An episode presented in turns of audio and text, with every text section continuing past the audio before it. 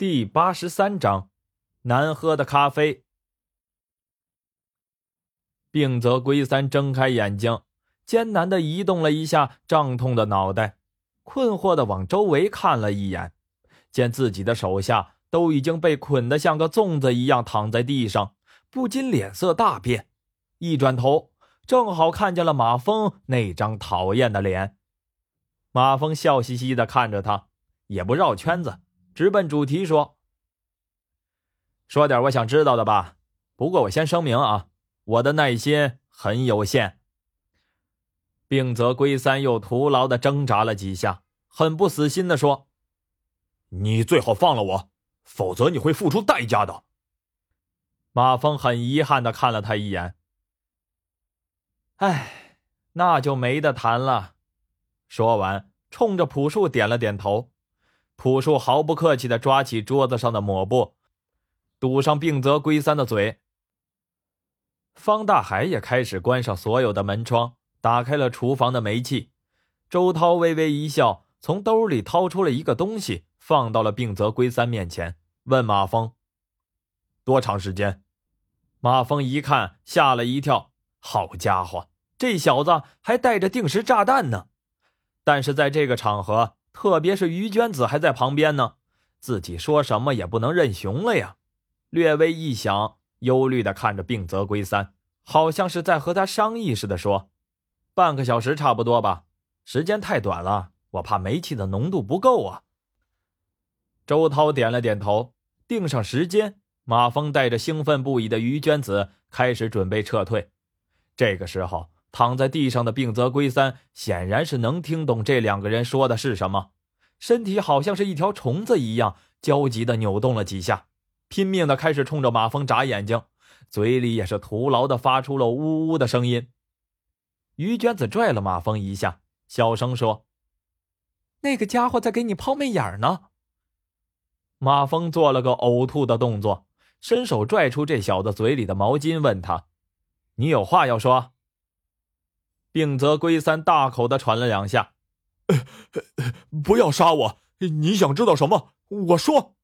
马峰笑笑，哼，你早这样不就得了？马峰示意周涛关上煤气，接着伸手把病则龟三拽进里边的办公室。根据病则龟三的交代，这个小子属于黑口社，而黑口社成立于十年前。由黑口笑二创立，主要是靠走私、贩卖假药的勾当起家的，有一段时间也是弄得红红火火。但是好景不长，后来他们几个仓库先后被当地的警察扫了几次，结果是损失惨重，弄得整个社团都跟着元气大伤。最近几年，黑口社已经被警察盯的是死死的，无奈之下，已经开始慢慢上岸漂白了。现在已经拥有了一家药厂，黑口笑二也已经慢慢的把权力移交给他的养子黑口毛利，所以现在公司的实际控制人已经是他的养子了。自从黑口毛利接手之后，采用各种手段，使黑口社的收入以每年百分之三百的速度明显的增加。黑口毛利最厉害的功劳是使一个一名不闻的小药厂。变成了一个赚钱机器，在这个小药厂，黑口毛利为药厂开发的治疗心血管疾病的特效药卖的是异常火爆。虽然价格奇高，但是销路上不仅是在本国，甚至在周边的一些国家也是供不应求。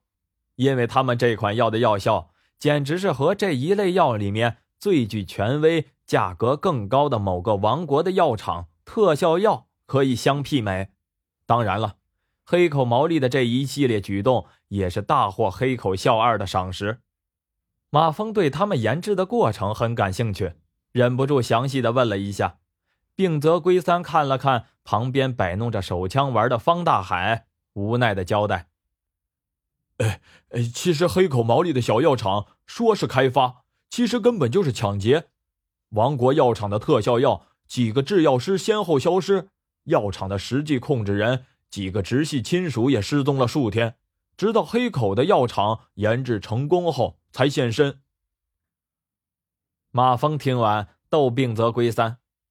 哼，是不是我那个海水淡化也差点被你研制成功啊？病则归三倒是有自知之明，根本没敢接口。马峰示意他接着说。病则归三烦恼的说起他的主子，也就是黑口笑二的宝贝儿子黑口难产，这个家伙根本就是个扶不起的阿斗，简直就是一个纨绔子弟。不然黑口笑二也不会忍痛把位子传给了自己的养子，并且龟三一直跟着黑口笑二，脑袋也算聪明。也是黑口社的老人了，黑口笑二也知道自己的儿子是个什么玩意儿，就派了病则龟三跟着他儿子，是想让他有空啊多教教儿子。算起来，他也是黑口难产的第一大将了。病则龟三这个小子无奈的跟了黑口难产后，他也算是尽心尽责了。但是这个小子也不是什么好鸟。有一天，他无意中发现了蜜蜂企业的海水淡化剂。立即像找到了救命稻草一样，觉得要是这个事情操作好了，立即就会扭转黑口难产的不利局面了，而自己也会跟着鸡犬升天。病则龟三把这件事情报告给了黑口难产后，黑口难产很重视这件事儿，重视归重视，可为了不耽误自己的吃喝玩乐，他直接把这件事儿全权交给了病则龟三处理。而没想到的是，病则龟三在操作这件事的时候遇到了意想不到的困难。他倒是想学黑口毛利，可他费了九牛二虎之力，可到现在他们也没弄明白这个世纪的发明人是谁。蜜蜂企业的主要负责人全都住在厂里，厂里的保安又像铁桶一样，根本没法下手。他费尽心机，好不容易找了个混混混进去。还被人家逮住了，唯一传回的照片里一点价值也没有，又费了老大的劲儿弄回了蜜蜂企业购买的原料，也是一头雾水。病则龟三他们不死心，觉得可能是自己不够专业，又找了个化学方面的专家来研究。专家看完了病则龟三弄回来的原料后，直接坦白的说：“用这些玩意儿生产出来的东西。”不管是什么，别说生产什么淡化试剂了，要是吃了不死人，就是奇迹了。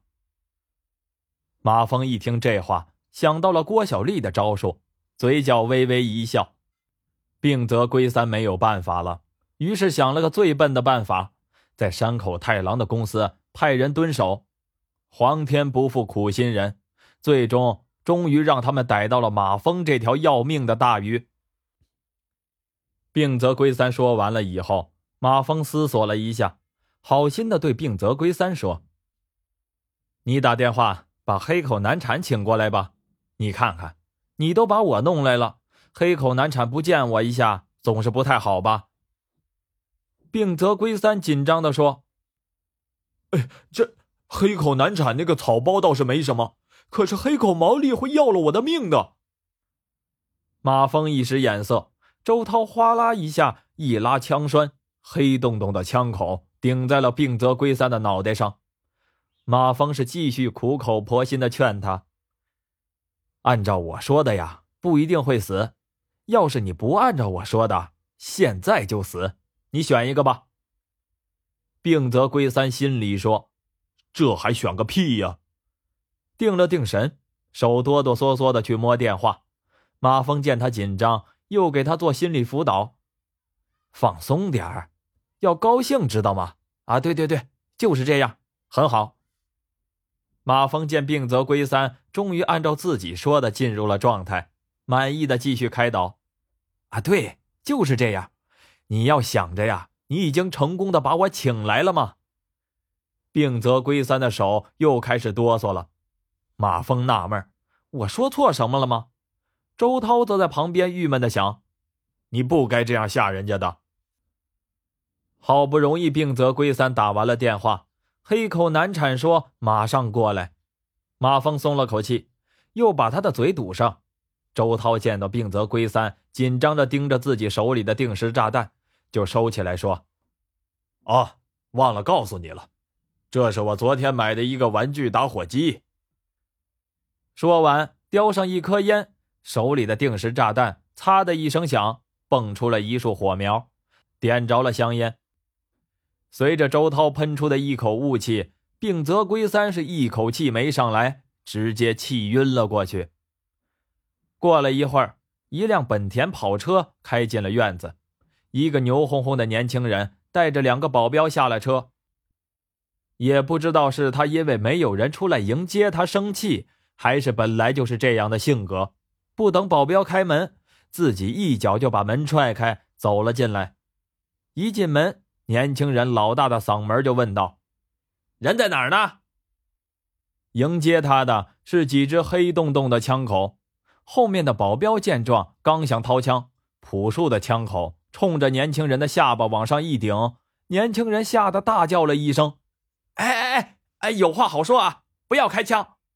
后面的两个保镖见状，无奈的乖乖的举起了手。方大海过去下了保镖的枪，又把他们绑在了一起。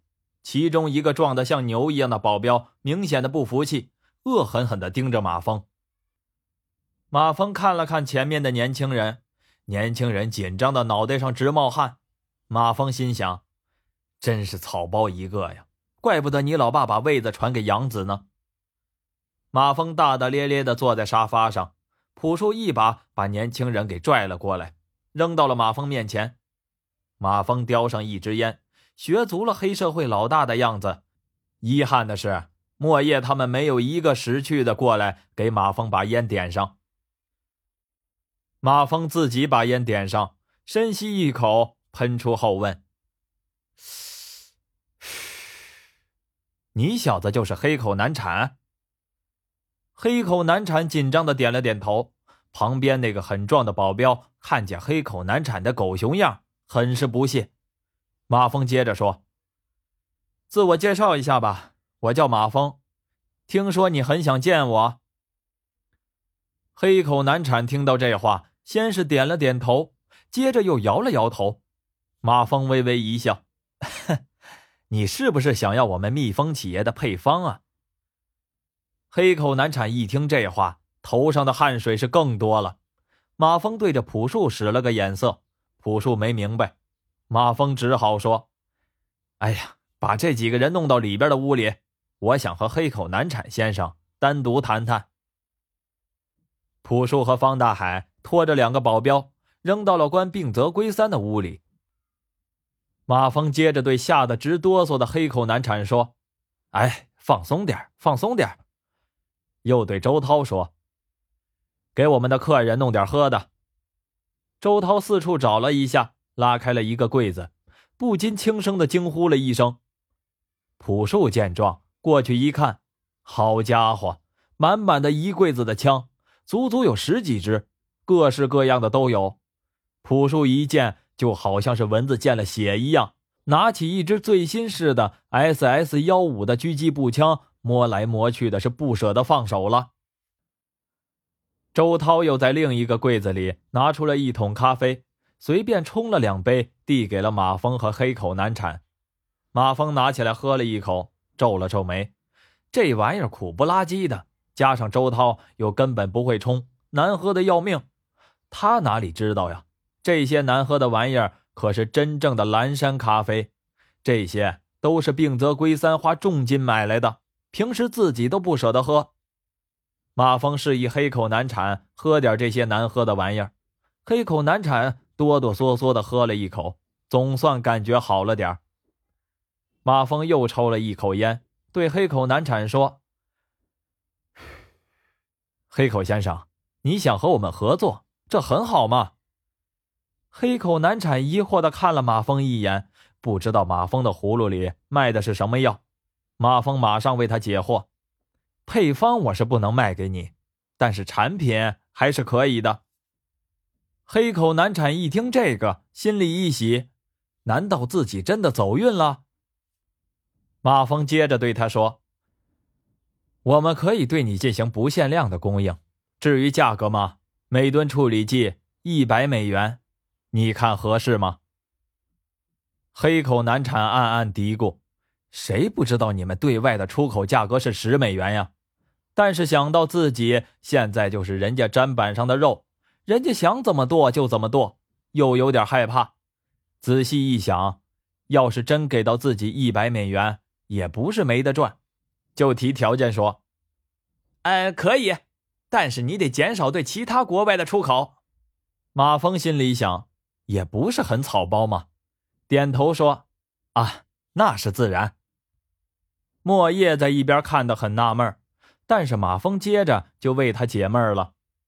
好的，这笔买卖谈完了，我们谈下一笔。黑口难产不解的看了马峰一眼。马峰说：“我们有一句话叫‘来而不往非礼也’。你看，我们这么紧张的东西都卖给你了，你要是不表示表示，也不好意思吧？这样吧。”你们黑口社控制的药厂有个配方不错，我们想收购。当然了，我们也知道你们当时弄这个药方的时候几乎是没花钱的，但是我们不能这样。我们也知道给你钱多了，你也不好意思要，对吧？